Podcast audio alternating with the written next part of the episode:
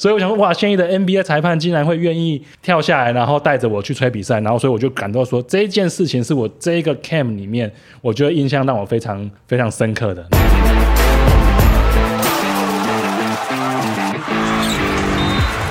话题人物对号入座，坐哪里？球场第一排。集呢，我们请到联盟的赛务，也是球场第一排的好朋友矿。好久不见啊！那因为矿呢，过去两年其实都到美国去参加一个裁判夏令营，那裁判营 啦，应该是不是夏令营？对裁判训练营。那今年呢，还有带了联盟的裁判与同行。那我们欢迎 Plus 联盟十六号裁判叶俊宏。大家好，我是叶俊宏。这一次呢，因为矿是连续第二年去嘛，那今年带了叶老师同行嘛。对那去之前呢，是怎么样促成这一段旅行的？是谁谁先邀请谁的？这这次的状态其实是因为我们联盟的裁判顾问 J.B. Caldwell，他其实在加入联盟之前，他就一直在美国的裁判的这个美东，尤其在美东佛罗里达这边有扎根。然后他自己本身是佛罗里达人，他今年在 Delray Beach 就是办了一个裁判的训练营。那其实大家可能不知道。Florida 其实算是美国裁判的一个重镇，很多你现在知道的美国美国的 NBA 裁判都是从那边出来的。那这次我们去这个裁判训练营呢，里面其实很多现任 NBA 的裁判都是从这边出来的。JB 刚来的时候，他其实常常会就直接把 NBA app 打开来，然后就直接给我看说，哎，这个这个这个这个这个，今天要吹，我的，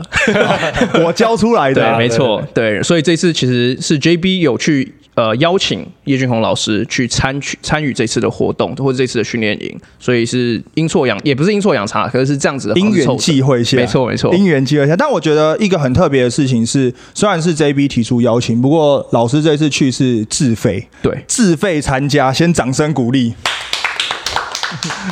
那老师，你去之前，你有你有预想到，或是这一趟美国，你去过美国吗？没有，这是我第一次到美国。我第一次到美国，然后就因为自己的工作要去进修。那你有预期说这一趟飞出去之前会看到什么东西，或或是这个训练营你去之前，你有一些想法吗？其实本身对训练营模样大概长怎样是没有特别的想法，也不知道他的成绩大概是到哪里。那只是会觉得说，在去年呃，就是前一个赛季的冠军赛结束之后，觉得还是可以持续自我精进。然后刚好 JB 有提出了这个这个概念，这个构想。那我就想说，哎，也没有去过美国，就试着去看看，然后看能不能接受到一点裁判上的不一样的文化的冲击，或者是学到一些裁判相关的一些可以进步的地方，这样子。那其实整个整趟行程也是蛮临时的啦，就是我们的训练营大概办在美美国时间八月三号到六号左右，暑假那时候，对暑假，然后但是我们大概是到七月初才确定要成型，所以我就很临时的在请矿帮我订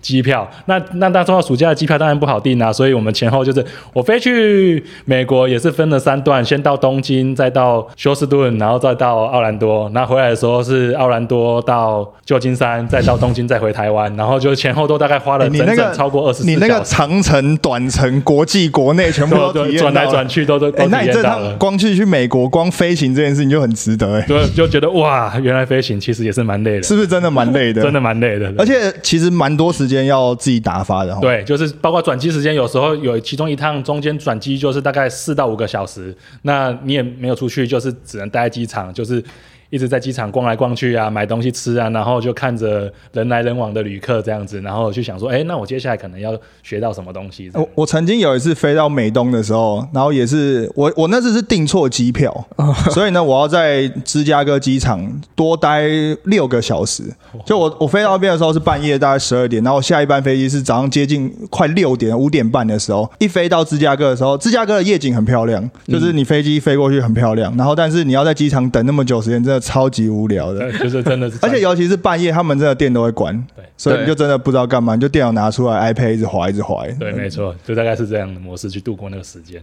哎、那整个训练营的行程大概是怎么样？就是我们平常大家知道球员的训练营可能会有一些，比如说分站训练啊，然后可能比如说看影片啊等等的。那裁判的训练营，他一整天的行程大概是什么样？呃，他训练营大概就是分成我们第一天去，他就是主要就是裁判的会议。那会议之后，他他他简单会讲述一些裁判的一些基本的概念，然后可能可能需要具备的人格特质啊，然后他就会去请 NBA 的讲师。这个 camp 总共 JB 好像请了四位现役的 NBA 的裁判担任讲师，那他会就他们的影片去跟我们分享。分析他们的影片，就是然后所以整个下午后来就是都是影片分析，然后还有一些文书上书面的一些资料这样子。所以裁判也会看影片去做检讨，但我觉得看影片这件事情跟我们想象是不太一样，因为我们想象看影片就是至少我想象看影片是哦，比如说我就播一个比赛，然后停在那边说哦这个有犯规，然后可能你没有吹等等的，那他们的影片也是这样看吗？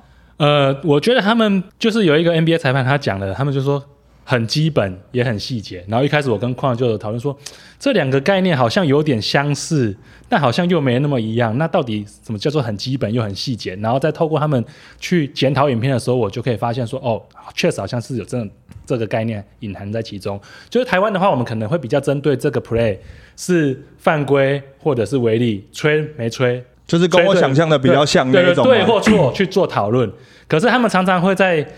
Review 完一个 play 之后，他们会停下来。他们除了就主要责任区的这个裁判他的这个 case 去做讨论以外，他们会连带去看到说，诶，可能另外两个次要责任区的裁判，他们有没有在专注在自己的位置上？然后他们的眼神看哪里？他们有没有掌控到他们自己责任区的那一一两组对战组合？然后他们就可以了解说，哦，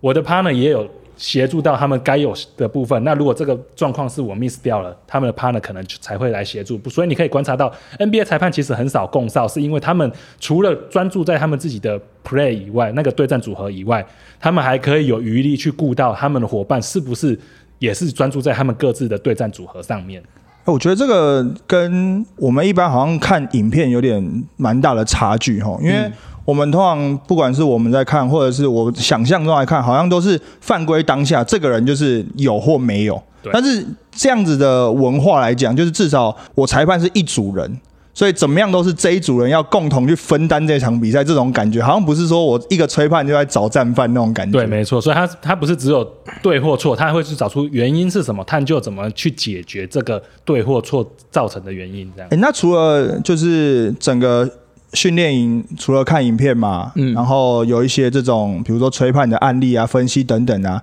那他有没有像是比如说球员这样会要下场实做？呃，有啊，所以我们后面的两天三天就是参加的学员会被分配到他们地方的比赛。然后去做实际的操作，那场边就是呃会分两组两组的 NBA 裁判，他会当你的指导员，就是在场边，在你吹判完结束之后，会给你一些意见上的交流跟指导，这样是不是有点像 mentor 那样？长空老师啊，有点像长空老师。那况你去了第二年嘛？那第一年你是自己去，但是因为你其实也不算是在场上真的要去吹判的这个执法人员，对。那你今年带着老师去，那你觉得这两年对你来讲有没有比较？不一样的体验，我觉得其实差差异性非常大。这两年老实说，内容本身我觉得是差不多的，但是对我而言，第一年是有点是自我精进，因为像你讲的，我我自己不是裁判，但是我的工作上面很多要去跟裁判沟通、管理裁判这一类的。那我身为一个非裁判，我要怎么去得到裁判们的信任？其实这件事情很重要。我觉得在这一年第一年的暑假之后，其实我觉得。也许老师可以 可以印证啊，但是我觉得我比较好去跟裁判沟通，我比较有有办法去为我自己背书。那这一年很明显的就是我的 focus 其实在叶俊宏老师身上，因为像你讲的，最后要去吹比赛的都是这些裁判，所以我们也如果可以，我们当然希望所有裁判都去这边。然后其实有一个小小 interesting 的 note 是，其实我们我跟 JB 的目标是希望有一天可以把那样子形式的裁判营在台湾办在台湾，对，让所有人让我们所有裁判都可以接触到那样子的。呃，沟通还有教育的方式，但是今年我的 focus 是在老师身上，所以两两年的体验对我而言差很多。而且我觉得有一个蛮特别的是，因为过去这种训练营可能都是单一讲师，或者是有点像是演讲类的，就是可能比如说我们坐进去，可能一天就听八个小时，然后不同的讲师来做这种在室内的这种演讲。对，但刚刚老师讲就是。你会有一个 NBA 的裁判，或者是你会有一个类似我们讲这个训练营的学长带着你在吹比赛的时候，我觉得这个体验就差蛮多的。那那你有没有对于这种比如 NBA 等级的裁判，尤其是有现役裁判，判他们在吹判上，或者细节，或者跟你讲的东西上面，有没有你比较冲突，或者你比较印象深刻的？我觉得其实这一趟旅程印象最深刻的，就一定要提一下，就是其实本来整趟的整个 camp，整个行程的 camp 都是由学员去做吹判，就是下场执法。那很特别的是，因为我第一天我有两个就是指导员，就是场场控老师，那分别就是 NBA 的一个女裁判叫做 Natalie，然后另外一位叫做 Ray，那他们两个刚好是我那一场的指导员，然后他就在场边看我吹比赛这样子。那我在猜，可能是不知道是不是亚洲脸孔让他们觉得比较不一样，或者是我有一次就是刚好跟他们说谢谢的时候，就是下意识的做了这个、哦这个谢谢，感谢感谢感谢这样然后瑞就觉得我很有趣，所以在我第二天要吹判的时候，原本应该都是学员下去吹判，瑞突然就穿着黑色的短裤，然后换上裁判服走进来问我说：“哎，我有没有这个荣幸可以跟你一起吹比赛吹比，赛？”我心里想说：“哇，是我有没有这个荣幸 是我有没有这个荣幸可以跟你一起学习才对？”所以我想说：“哇，现役的 NBA 裁判竟然会愿意跳下来，然后带着我去吹比赛，然后所以我就感到说这一件事情是我这一个 camp 里面，我觉得印象让我非常。”非常深刻的，然后就是后来他还邀请我担任主裁判，我觉得更不可思议的是，他当邀请我担任主裁判之后，就是我们在场边也练习抛球，因为通常在台湾或是亚洲，好像比较多抛球是单手哦，你说比赛开始前的比赛开始前跳球，跳球是单手，可是单手抛 NBA 好像蛮常是用双手去像打排球那样把球对对对托起来那种感觉没没。错，所以他就还特地赛前在旁边教我练习去抛球、开开球这样子。然后我就练了几次之后，哎，真的上场，我就抛了一个我自己觉得哎也还不错的一个好比赛的球好球。然后，所以 JP 顾问在旁边的时候看到这一幕，就一直在那边哦耶哦耶，他很兴奋，因为他觉得这个是一个比赛很好的一个开始，这样。那可能 JB 在旁边看到也是有那种哦，好像达成了一个里程碑那种感觉。有一种这种感觉，很开心对他很开心。他一定很开心啊，但是我他有没有跟你讲，就是单手跟双手抛球这个差别在哪？有吗？还是就是他们习惯？应该我觉得是主要就是还是习惯了，但是他们他们是觉得说好像双手抛比较专业，但我其实觉得其实还是看个人的习惯。其实你只要把它抛得够高够直，然后让两个球员是可以跳到最高去碰到这颗球，我觉得都是一个好的抛球。所以你今年的比赛也会尝试用双手抛吗？呃，如果有机会担任到主裁判的话，会尝试看看用双手抛这样。哎、那你刚刚讲跟 NBA 等级的裁判，尤其是现役裁判搭配，那在真的执法上面有没有最大的差距？因为我们知道说，好，比如说以球员来讲，你跟杨绛搭配，他的能力就是超乎你的想象嘛，就是他的能力啊，可能他的动作啊这些等等。那裁判这上面呢，因为大家好像觉得裁判每个人都是拿同一本就是裁判裁判书嘛，规则都是一样嘛，那跟 NBA 的裁判一起吹，差别在哪边？我觉得 NBA 裁判他一上场那个举手投足展现的那个自信，真的是你可以透过他的肢体动作就感受到他们的那种自信。然后当然他在比赛过程中宣判的每一个点，你都会觉得就是刚好恰到好处，就是你自己心中会觉得说，就是这个点有时候快一快个零点二秒、零点三秒，或者慢个零点二二秒、零点三秒，都会觉得好像过了那个拍子，他就是可以很准的在那个 tempo 上吹出当下那个状况需要的的判决的的判决，对。然后所以我就觉得哇，这个除了他们在宣判上非常的果决自信以外，然后就是整个自信会让你觉得说哇，这个真的不愧是 NBA 等级的。那至于他的自信是从哪里来的话，我觉得是他们，毕竟因为他们那是他们的工作，所以他们不断的去对于规则的精进。我如果听说他们有几个裁判是甚至连他们的规则，他们是可以从倒背如流，倒背如流，这是第几条是什么，第几条是什么，可以去去背出来。包括还要透过影片，他们不断的去，可能每天要看好几十部、好几百部的影片，然后去做沟通跟讨论，这样哎、。其实关于自信这件事情，我在场边看比赛的时候，我跟 JB 聊过这件事情。因为 JB 有一次我在场边的时候，比赛开始之前，他突然问我说：“你觉得今年的裁判如果要提升，或者是你在看他们，你觉得他们缺少什么东西？”然后结果我就想了一下，我就说：“我觉得台湾的裁判有些没有自信。”就有时候他们吹了犯规之后，他们只要被挑战，就会去马上召集裁判的 meeting。可是我在看 NBA 的时候，很多时候你裁判抠下去之后，他可能甚至跟你讲说，你不用来讨论，我就是这样子决定。即使是可能这个有有可能是有误判的空间，或者是有需要讨论的空间，他会觉得说我抠的这个是我来负责这种感觉。所以那时候我跟 JB 讲完之后，他就说他百分之百同意这件事情。但是我觉得自信这件事情，当然像老师讲的，你有可能是对规则了解，或者是你对于场上就是这件事情，你你到底要不要被讨论？我我觉得这个可以补充说明一下，因为我觉得老师刚刚讲到一个很正确的东西，是他们看影片的这个时速真的是非常惊人。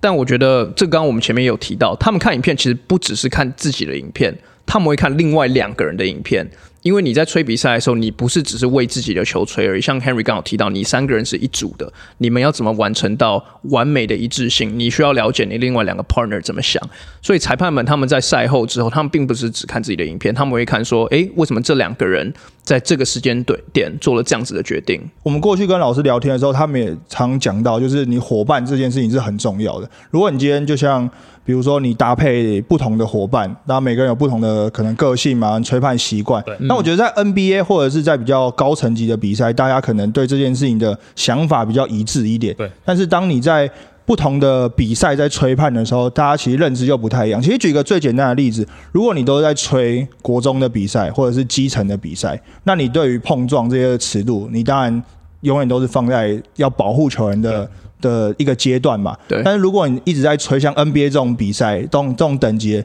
你把它当做国中生这种一碰到就要吹吹犯规的话，那可能就是对于这种呃吹判上面的一致性就会差比较多了。嗯，NBA 裁判 看影片，但是总会有吹错的时候，怎么样检讨这个影片？其实我觉得他们蛮厉害的，是他们在检讨影片的时候，也很常用自己的吹错的影片来做讨论。然后他们当然会自己去分析，说他当时的这个站位或者是哪里没有顾到，所以最后他们通常就是我觉得他们还会有就是美式的幽默去幽自己一默，然后反而会觉得说让这一个检讨是不会这么枯燥，或者是不会这么针对性的。有时候甚至是检讨别人的影片一样，他们最后都会用一个比较幽默的方式去去开开玩笑，然后大家可以。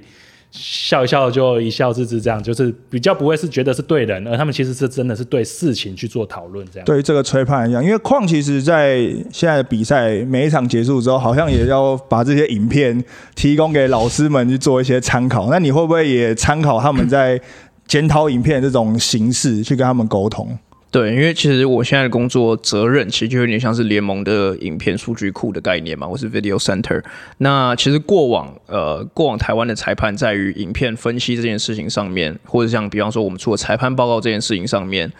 都比较是针对对或错这么就这么简单而已。但是像老师刚刚讲的，其实 NBA 裁判，你你更重要的是你要去了解这球我们说误判，但是为什么它是误判？所以像今年。呃，尤其在赛务这边，只做的比较直接的改变是，一来我剪影片的方式不一样了。我剪影片的方式以前可能就是秀出，比方说有一球底线打手，对，比方说底线打手，我就秀秀那个角度。但现在的影片，我会试着秀出，OK，假设底线打手是呃前导裁判的责任区，但是原本是可能追踪裁判的，他进去的时候，我想要剪到说他们两个眼睛跟眼睛什么时候对接过去，转换责任区的那个 moment，就是我想要把一些比较教育。比较有教育性质的东西也剪进去。那另外就是我们今年开始推出了裁判单场个人报告，这个只有裁判看得到。那逻辑也是，我会提供一些基本数据。你这样比赛吹了几个哨？针对客队你吹了多少？针对主队你吹了多少个？然后附上可能五个影片，是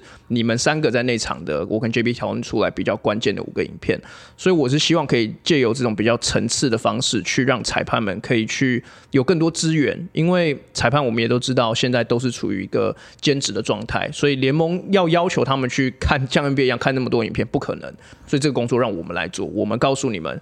或是我们提供你们资源，说这些东西是，也许你们可以把 focus 往这边可以精进的部分。对对对对。那老师，你在收到这些资讯之后，你有觉得跟之前比起来，确实有很有感的差别吗？对啊，确实是因为这些资讯之前只是就真真的只是会去看影片，说哦这球啊对我吹错了，或者是哦我漏漏漏掉了。但是包括这次去美国之后，学到他们的这个模式之后，你就会开始去思考说哦，那为什么我这个位置是不是站到哪里会比较好？我下一次可能就可以避免。发生这个状况，那或者是说，我在我的伙伴可能真的面临到他的角度不好，或者什么时候，我知道他的角度不好的时候，我怎么样去协助协助他做这个吹判这样子。欸但我觉得，因为既然都已经去到美国嘛，我一定要问一个事情，就是裁判在吹判上面有没有文化差异？我觉得对我来说最大的文化差异就来自于刚刚我们提到那个很印象深刻的事情，就是 NBA 裁判跟我一起同场下去做吹判。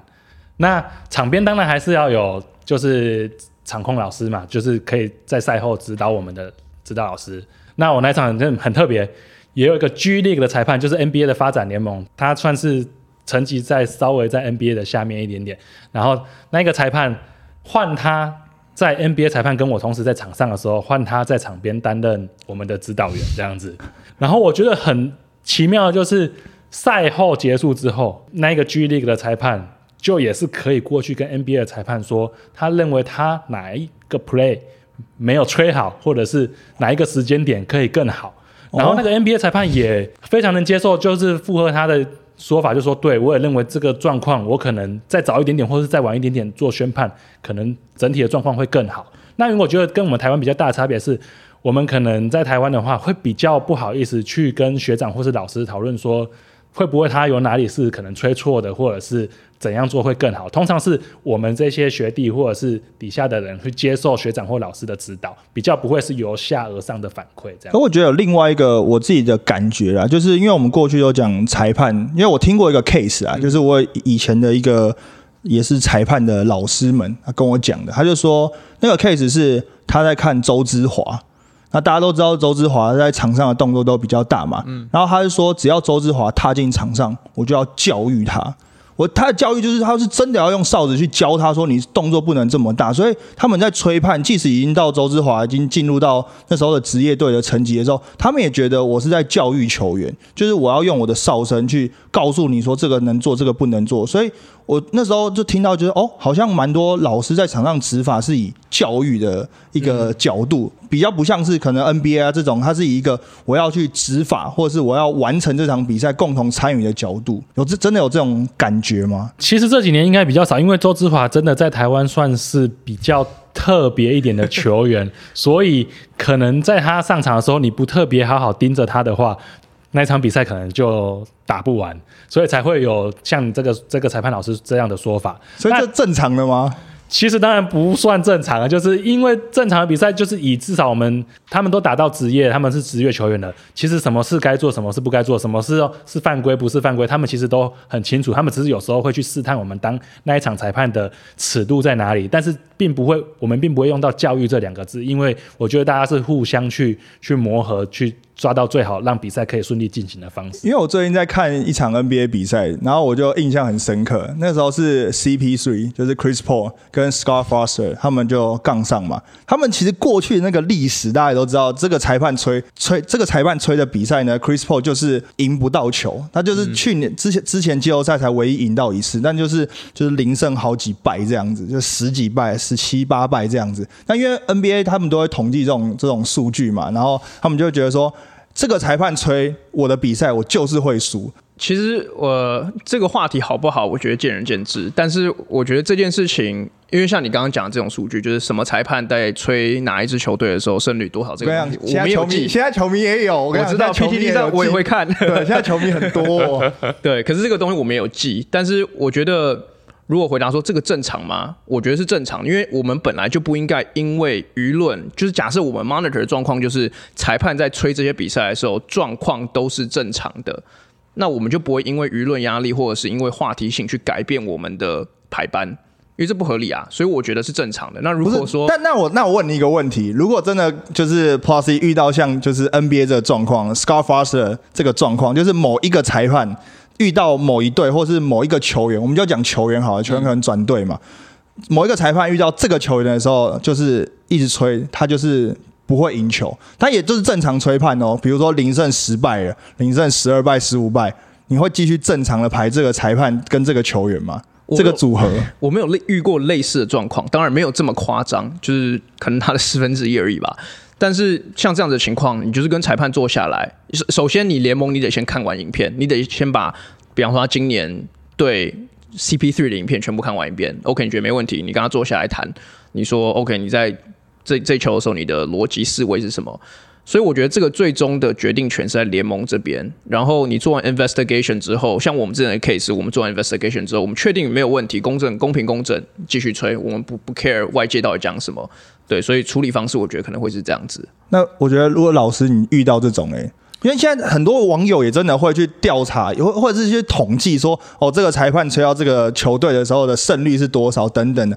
然后老师你一定也会看到嘛。那如果你在比如说你真的是被这样统计出来吹到某一队的时候，你在吹到这一队的比赛的时候，你自己会做什么调整吗？其实不会，就还是正常吹判，因为讲真的，就是吹到最后胜率怎样啊，然后或者是输多赢少、赢多输少，这个其实我觉得最重要的根本就是还是回到，如果裁判他的宣判判决都是正常的，然后也没有很大的 miss 可以去挑剔的话，那其实并不会，我觉得并不会去说哦，我今天吹到这一队零胜六败或是零胜几败，我就避开这一队不去吹他，我觉得就不会有这个状况，我们就是还是都是正常的去处理的。所以好像这个统计数据就是我们媒体好像比较有兴趣，真的从业人员好像对这个数据比较没有那么在意哈。它是话题啊。对，它是话题啊，对啊。这一趟去美国裁判言行也是你第一次去美国嘛？有对你的裁判生涯造成什么冲击吗？冲击应该是说，呃，当然对我来说，我这次去就是吸收到很多不一样的，看到很多不一样美国裁判他们的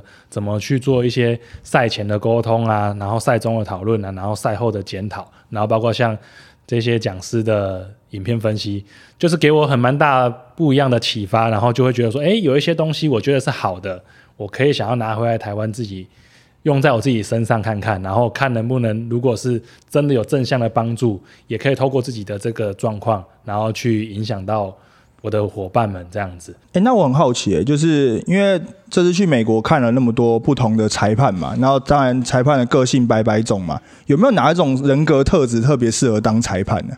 等下我们都讲好了，况你先，你有没有觉得那什么人格特质最适合当裁判？我觉得必须是关心思细腻的人，因为细心的人，对，因为裁判他在场上，他每一分每一秒都在做决定，他不吹哨他也在做决定。所以像我刚刚讲的，裁判需要去理解说，比方说这个这个我要一致性嘛，比方说上一球我的伙伴在一个有一点碰撞的情况下面没有吹，让他让他放掉上篮。那我在下一球遇到一样的状况的时候，或者我在之后遇到一样的状况的时候，我就不能去做这样子的动作，我就不能去做这样子的下哨。这个东西就是你要考验裁判，除了顾好你自己之外，你也要顾好另外两个人的状况，尤其是你是主裁判的时候。细心。对，那我自己觉得有两个点，第一个是呢，裁判要幽默，因为呢，你会遇到各式各样的来跟你讨论的。那如果你幽默的话，你就可以幽默以对嘛。那另外一个，我觉得幽默就是因为伸手不打笑脸人嘛，所以你如果如果比较幽默一点，搞不好有一些比如教练啊、球员啊跟你讨论的时候，自然而然那个气氛可能不会那么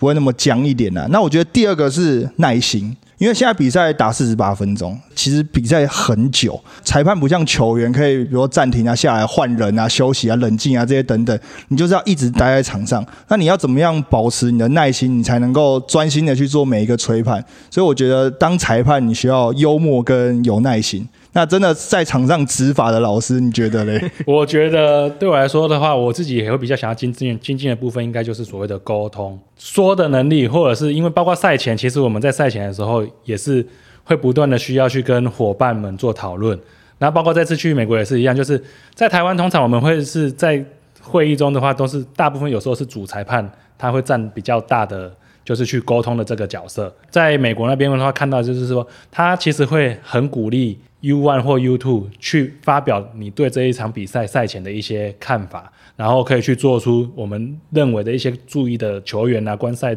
就是注意的重点之类的。他就是鼓励大家去表达自己的想法，然后去做沟通。那包括到赛后检讨也是，每个人都可以很侃侃而谈去谈说他自己对于。这个状况，他当下的想法是什么，然后去把它表达出来。那我觉得沟通除了裁判组的沟通以外，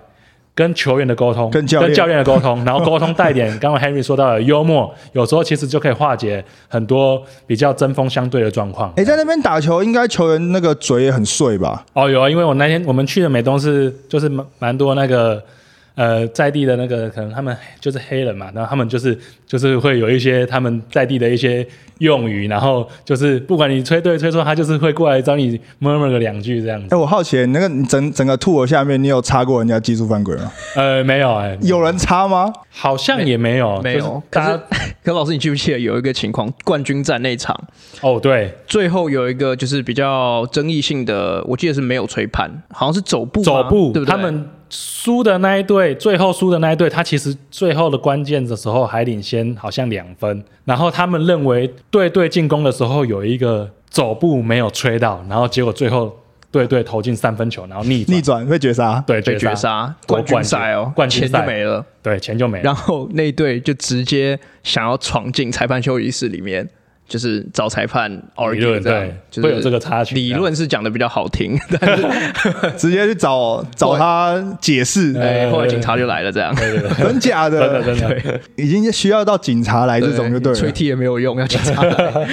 那那种比赛，照理来讲，因为我看美国他们在打这种街头，就像我们比较熟悉，应该就是 Drew League 这种嘛，嗯他们就是是一个很大的。也算是业余比赛、街头比赛，可是其实那个地方有时候打着打着打出火气，有时候外面也会站警察、欸，是那种荷枪实弹那一种。你们那边会这样吗？外面是很多，而且因为就是确实性质跟朱莉很像，我们去的那个，然后它的强度也蛮高的，包括以前在台湾打过洋将也有出现，呃，前 NBA 球员也有出现，所以它的竞争强度很高。然后再加上因为奖金，我记得是三十万台币吧，奖金其实蛮算蛮不错错啦，算不错。然后所以很多人是冲着这个奖金来的，所以输球才会有这么大的反应。老师你有吓到吗？就是他们要冲进去的那个时候，哦，还好，因为我觉得那时候他们当天的学员，他们好像对这个状况可能也都有预想，所以大家就是很一致性的围在那个休息室外面，不让那一些球员进到休息室里面，然后哦，你们还要负责维安这种事哦。其他的其他的学员真的是一时一时马上就全部大家都这样挡起来，不让那些保护那球员三个裁判对对保护那三个裁判，这样 也算是很有义气 的。对对对，没错没错，有情有义耶。啊可我觉得这个这个真的一定要到美国那边，你才会看到这种对于比赛啊，或者是这种赛后他们这种执着的那种反应哦。对，而且包括我觉得蛮特别，就是它有点像是篮球嘉年华的概念一样，就是我一次去也是第一次看到他们就是一边比赛，然后一边 DJ 播着音乐，主持人拿着麦克风，重点是主持人他不是在固定的位置主持播报。他是拿着麦克风在球场走来走去。当你在这个半场进攻的时候，他是真的走到另外一个半场的 maybe 三分线，这边有快攻过来的时候，他才慢慢退退开，让他可能快攻上篮，然后等他攻过去的时候，他又走进去球场内，然后又继续播报，很特别。他就是那个啊、在球场里面就很有参与感的，对对对对对及时播报这种啊。对没错但是没错我很难想象是这么轻松的环境，然后强度这么高。强度真的蛮高，就是刚刚矿提到的那个好几个，你看他那个身手，真的就觉得其实把他们找来台湾当洋将洋将用，可能都好还是你在蛮好用的。演习完之后也推荐几个来台湾啊？我们现在换洋将的比例那么高，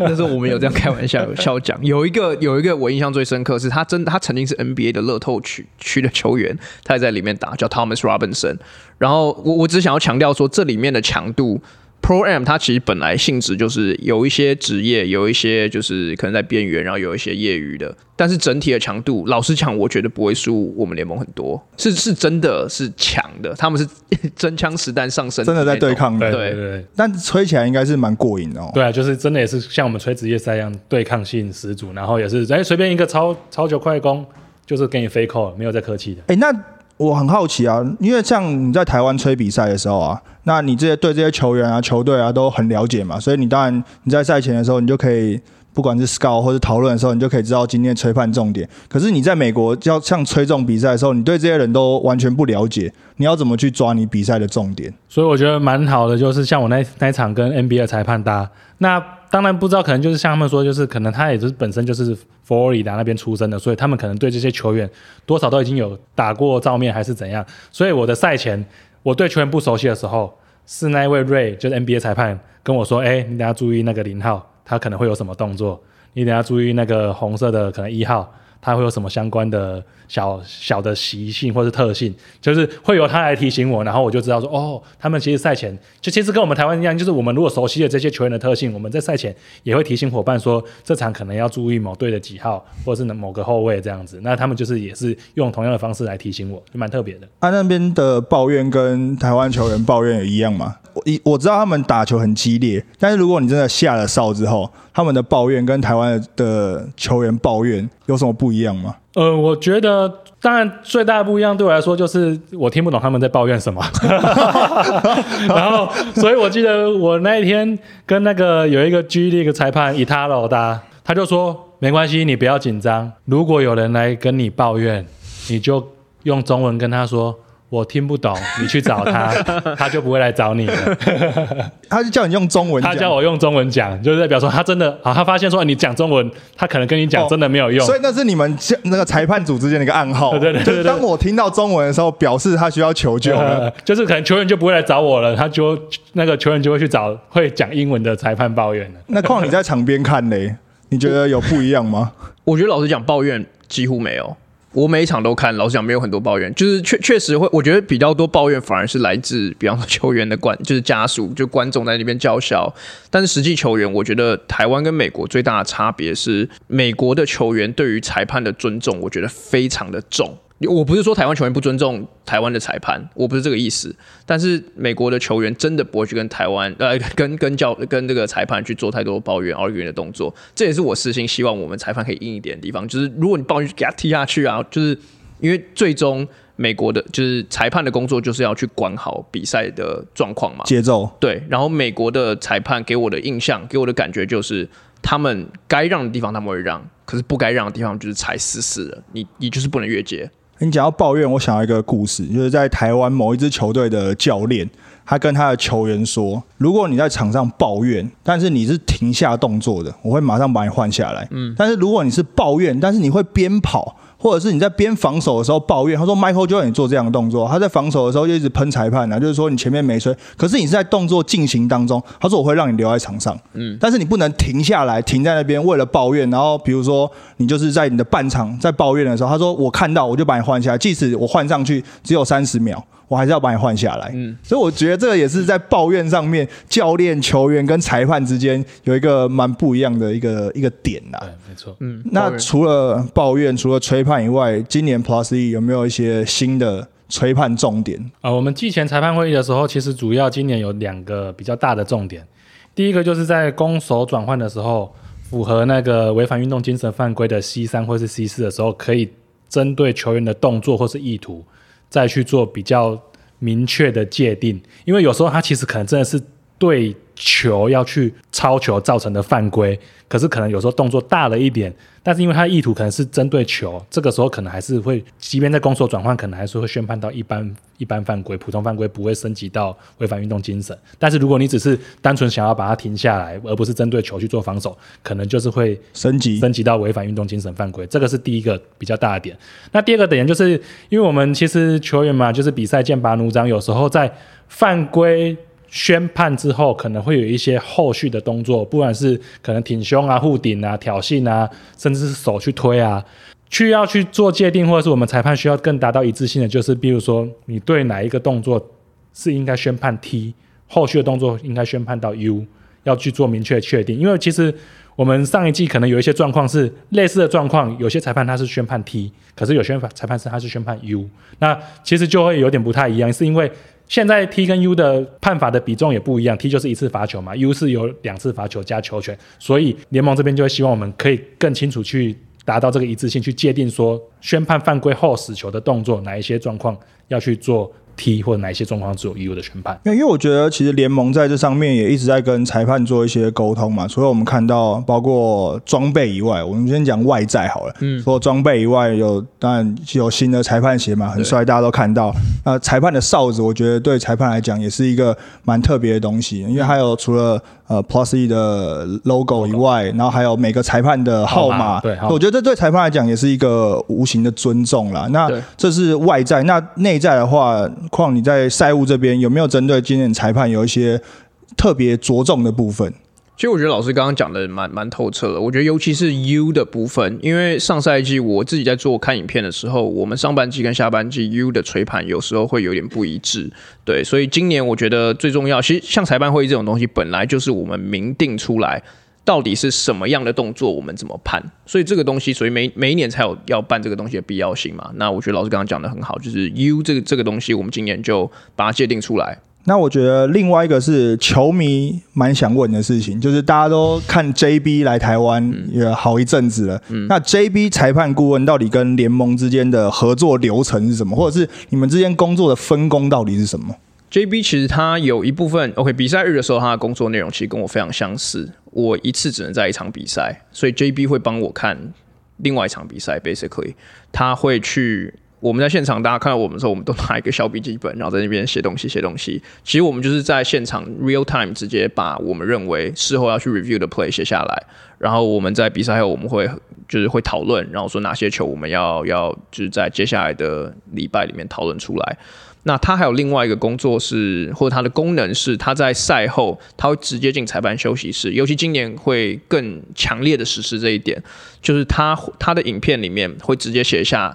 他给这三个裁判特别的影片，当下他就直接跟他做出一个讨论，然后希望下一次他们再见面或者在 online 在 line 上面的时候，他们可以讨论有呃这个判决的交流这样子。我觉得简单来讲，他有点像是一个安定的存在感这样子。他在的时候，裁判们都知道有一个专业人士，你可以去找他，或者他。可以，他随时随地都在看你们的比赛，这样子。所以你的意思是说，这场比赛一吹完，他就会拿着比赛的片段或是吹判进到休息室，直接的跟裁判讨论，或者是直接告诉你说这些吹判他应该希望会怎么样会更好。对，没错。然后当然可以不同意啊。然后场控老师有时候裁判长大家都会在里面，他就是个讨论。JB 讲的不一定永远就是对的，但是我觉得在大家记忆最犹新的时候做这样子的讨论，其实效果最好。我觉得除了影片的检讨或者讨论以外，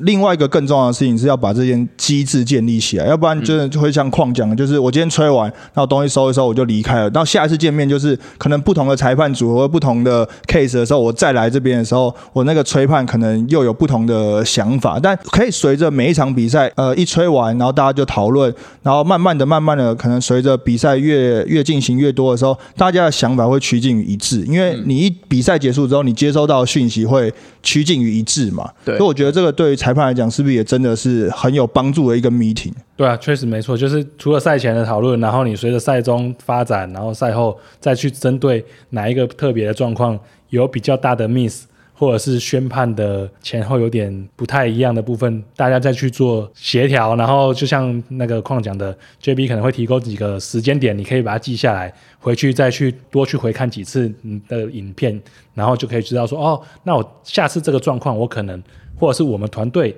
应该怎么处理会更好？通常这个会多久啊？就是这种赛后 meeting，目前开季下来大概二十到三十分钟吧，是是有一点时间的。但但是他今年我觉得比较不一样，是他在下一次再遇到这个老师，他会去追问他，你有没有看？你有没有看？你有没有看？这样。那这样老师会有压力吗？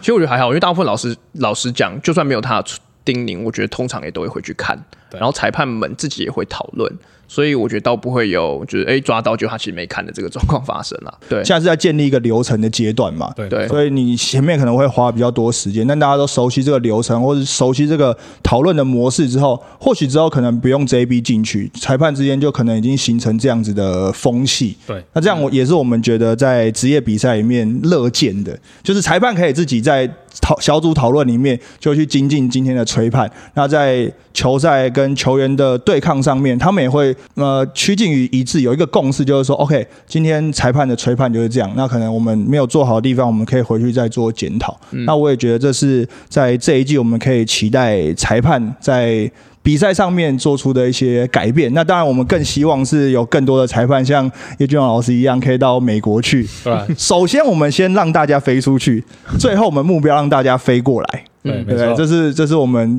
更希望，就是未来有一天能够在台湾办这样子的裁判训练营。没错，好，我们今天谢谢矿，谢谢叶俊宏跟我们分享很多关于裁判上面，还有这个暑假我们做了一些努力。希望第一排，我们下次再见，拜拜，拜拜。